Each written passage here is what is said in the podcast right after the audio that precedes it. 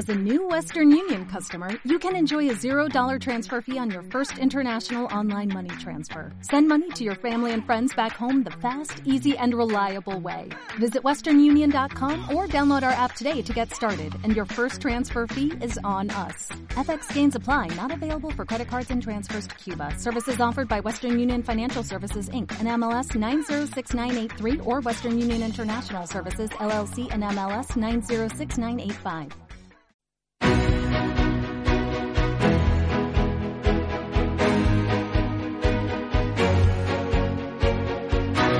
En Capital Intereconomía, Consultorio de Fondos.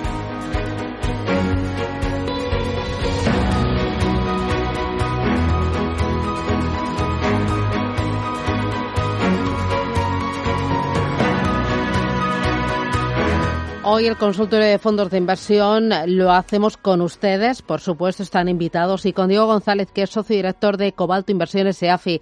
Diego, ¿qué tal? Muy buenos días. Hola, muy buenos días, Susana, ¿cómo Eh, estás? ¿Qué oye, todo? vosotros cuando eh, seleccionáis eh, o cuando creáis una cartera o recomendáis un fondo de inversión, eh, ¿qué importancia tiene el nombre de la gestora o el eh, tamaño de la gestora? ¿Os da más seguridad, más tranquilidad el tener a una gestora de primera línea por tamaño conocida que tener a una pequeña boutique? Especialista en un determinado mercado? Excelente, excelente, excelente pregunta. Eh, voy a responder un poco a la gallega. A. Depende. eh, es decir, para determinado tipo de categorías de activo es más interesante una pequeña boutique y para otro tipo de categorías, que ahora pongo ejemplos, pues es más interesante una gran casa, ¿no? Eh, imaginemos, por ejemplo, que queremos invertir en pequeñas compañías small caps europeas, ¿no? Pues lógicamente una casa pequeña eh, probablemente pues tiene la ventaja eh, como boutique mm, y por tamaño de poder meterse en compañías de menor capitalización eh, versus un- una gran marca que al final, bueno, pues lógicamente intenta sacar fondos lo más grandes posibles que se puedan vender en distinto, en el mayor número de países, ¿no? Eh, por otra parte, si nos fuésemos, por ejemplo, a renta fija mm, corporativa de empresas de máxima solvencia, bueno, pues lo que nos interesaría, en principio, no significa que una boutique no pueda tener un producto, pero una gran casa que, por ejemplo, pues tiene muchos recursos eh, de analistas, bueno, pues en principio nos puede dar eh, mayor solvencia, ¿no? Entonces, no hay una respuesta, no hay un sí o un no claro, depende para la, categoría de activo, es más interesante irse a una boutique especialista o a una gran casa, ¿no? Y hay, hay que pensar que en todas las grandes gestoras, eh, pues desgraciadamente hay eh, determinadas categorías en las que destacan y en otros pro- productos, eh, bueno, pues tienen productos más, mm, vamos a decir, más, más cercanos a la, a la media, ¿no? Entonces parte del trabajo también dentro de las grandes casas es encontrar en, en esas categorías en las que destacan, que no suelen ser en, en todas, obviamente. Mm, eh, ¿Indexados incluís en cartera? Sí, por supuesto. Eh, como hemos comentado en, en otras ocasiones, para lo, por una parte lo que son los mercados más, más eficientes, como por ejemplo Bolsa Norteamericana, Standard Poor's 500, bueno, pues lo que tiene más sentido es eh, irnos a un producto más indexado, ¿no? Eh, volvemos un poco al volvemos un poco al ejemplo de las small caps. eh, pues normalmente hay que tener en cuenta que pues, las compañías de, de menor capitalización pues tienen menor cobertura, son activos más ilíquidos y por tanto también hay más oportunidades eh, de arbitrar, de generar alfa o generar un extra de rentabilidad. Por tanto, ahí tiene más sentido la, la gestión, la gestión activa, ¿no? Y por último, relacionado con el tema de los ETFs y fondos indiciados, eh, también hay que tener en cuenta, aparte del coste, que es uno de los elementos fundamentales, hay que tener en cuenta que a día de hoy, bueno, desde hace muchos años, en el mundo de ETFs tenemos ETFs de todo lo que se nos pueda ocurrir, ¿vale? Es decir, hay una eh, empresas, por ejemplo, el otro día veíamos un, un ETF relacionado con el negocio de empresas de e-gaming, ¿no? Que es uno de los sectores o dentro del, del ocio eh, que más está despunta- despuntando, ¿no? Entonces, eh, también dentro del mundo ETF encontramos cada vez más eh, representación de, bueno, determinados nichos o sectores y también lo hace interesante en ese sentido. Eh, oye, tengo ya unos cuantos oyentes. Ricardo, buenos días. Hola, buenos días. ¿Qué tal? Dígame. Muy bien, eh, vamos a ver, estoy interesado, hablando de fondos indexados, en indexarme a, a varios índices, pero no encuentro fondos, entonces a ver si me, puede, me pueden ayudar.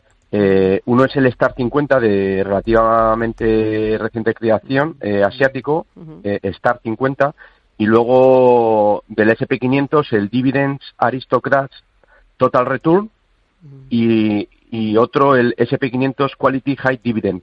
A ver qué fondos hay que desindexen a cualquiera de estos tres índices. Pues gracias, muy amable. ¿Qué dices, Diego? Nada, ustedes. Eh, bueno, yo lo que les recomendaría es, eh, a ver, un, matiz, muy rápido. Eh, digamos, por una parte lo que tenemos son índices, que son cestas de acciones de distintos tipos. Pues, por ejemplo, nos, nos hablaba del, del Standard Poor's Quality High Dividend, ¿vale? Que son compañías etiquetadas como quality, que generalmente pues, son compañías con mucha solvencia y con alta rentabilidad por dividendo, ¿vale? Y se hace una cesta. Entonces, ese tipo de productos, eh, generalmente lo que hacen las gestoras es, oye, hay un índice y lo que saco es un producto, un ETF, para poder hacerlo invertible ese índice. Entonces, el primero que propone, si es un índice de nueva creación, eh, no tiene por qué tener un, ETF, no tiene por qué ser invertible, desgraciadamente, pero los otros dos eh, los principales proveedores de, ETFs en un buscador de, de ETFs eh, puede encontrar ese tipo de productos porque eh, esos índices tienen eh, con distintos proveedores de ETF tienen réplica para, para invertir. Simplemente es que encuentre el código ISIN y que luego su banco le deje le deje comprarlos, ¿no? Jesús, ¿qué tal? Buenos días. Hola, buenos días, Susana. Felicidades por vuestro programa, sois fenomenales. Gracias, muy amable. Bueno, quería consultar sobre un fondo que tengo aquí en el BBVA, a través del BBVA, que es Quality Inversión Decidida, FI, y estoy con un 8% ahora mismo de, ganancias. Mm. Eh, la consulta era qué le parece el fondo, cómo lo ve, para seguir con él, o si es conveniente igual cancelar todo parte antes de las elecciones de americanas, puesto que tiene bastante peso en, la bolsa americana. Pues eh, gracias por la pregunta, muy interesante, gracias. Gracias a ti, Susana. Diego. Bueno, ese fondo de BVA es un fondo de fondos, ¿vale? Es uno de los fondos de fondos de BVA y dentro de la gama que tiene, pues es de los que más riesgo tiene, por tanto, de los que más renta variable y dentro de la renta variable que tiene, de los que más eh, exposición tiene la renta variable norteamericana. Eh, por lo que llevamos de 2020 y por la, rentabilidad que tiene el cliente, eh, debe tenerlo hace tiempo. No creo que lo haya comprado a principios de año porque estaría, en, desgraciadamente, en negativo. la pregunta más allá de... habría dos cuestiones. Por una parte, si quiero un producto con una gestión delegada, como sería este fondo de fondos en los que hay un equipo de gestión que se dedica a estructurar la cartera en base a un perfil de riesgo y a seleccionar los fondos, bueno, pues el fondo de Quality me puede dar servicio. Eh, la segunda pregunta que se puede hacer es, dentro de la gama de Quality, si quiere mantenerlo todo en el BVA, ese es el perfil de más riesgo. Quizá lo que se podía plantear es el Quality conservador o el Quality moderado, que son exactamente la misma filosofía de producto, pero con menos exposición a renta variable. ¿no? Eh, probablemente desde un punto de vista táctico de corto plazo, que esta sería un poco la segunda cuestión, eh, lo que se tiene que plantear más allá de más allá del tema de las elecciones norteamericanas, eh, bueno, pues ahora mismo en el corto plazo, eh, si lleva una plusvalía y teniendo en cuenta que estamos en una situación de mercado con, un mercado muy sobrecomprado, bueno, con muchas incertidumbres, pues una manera, por lo menos tácticamente en el corto plazo, de mantener ese, ese patrimonio, pues es hacer un traspaso del quality, digamos, más arriesgado al quality conservador, aunque sea eh, de manera eh, temporal, ¿no? Esperando que haya una posible corrección para poder entrar. Podría ser esa, esa gestión o podría ser esa una oportunidad, ¿no? Al final tiene que tener en cuenta que en el producto que tiene actualmente contratado tiene una exposición muy elevada a renta variable, es el, producto de la gama con más riesgo, por tanto, se queda en los mercados, eh, va a sufrir esa, esa corrección. Jesús tenía otra pregunta, ¿verdad? Muy rapidito. No, lo que le iba a comentar es que no, el, el, fondo precisamente lo he abierto en plena pandemia, en marzo, cuando ah, pegó el bajón en la bolsa, ahí entré. Con la caída. Con la ah, caída, pues, sí. Eh, Eso es lo que quería aportar. O sea, que no, lo tengo desde marzo. Vale, vale, vale. Bueno, pues nada, muy interesante. Pues muchas eh, gracias. Gracias a usted, Jesús. Gracias. Diego, eh, que nada, que se nos fue el tiempo. Que muchísimas gracias. Que ha sido un placer. Hemos aprendido, seguimos aprendiendo. Y nada, hablamos en unos días. Un abrazo. Un abrazo Adiós, muy fuerte. cuídate, chao. Chao.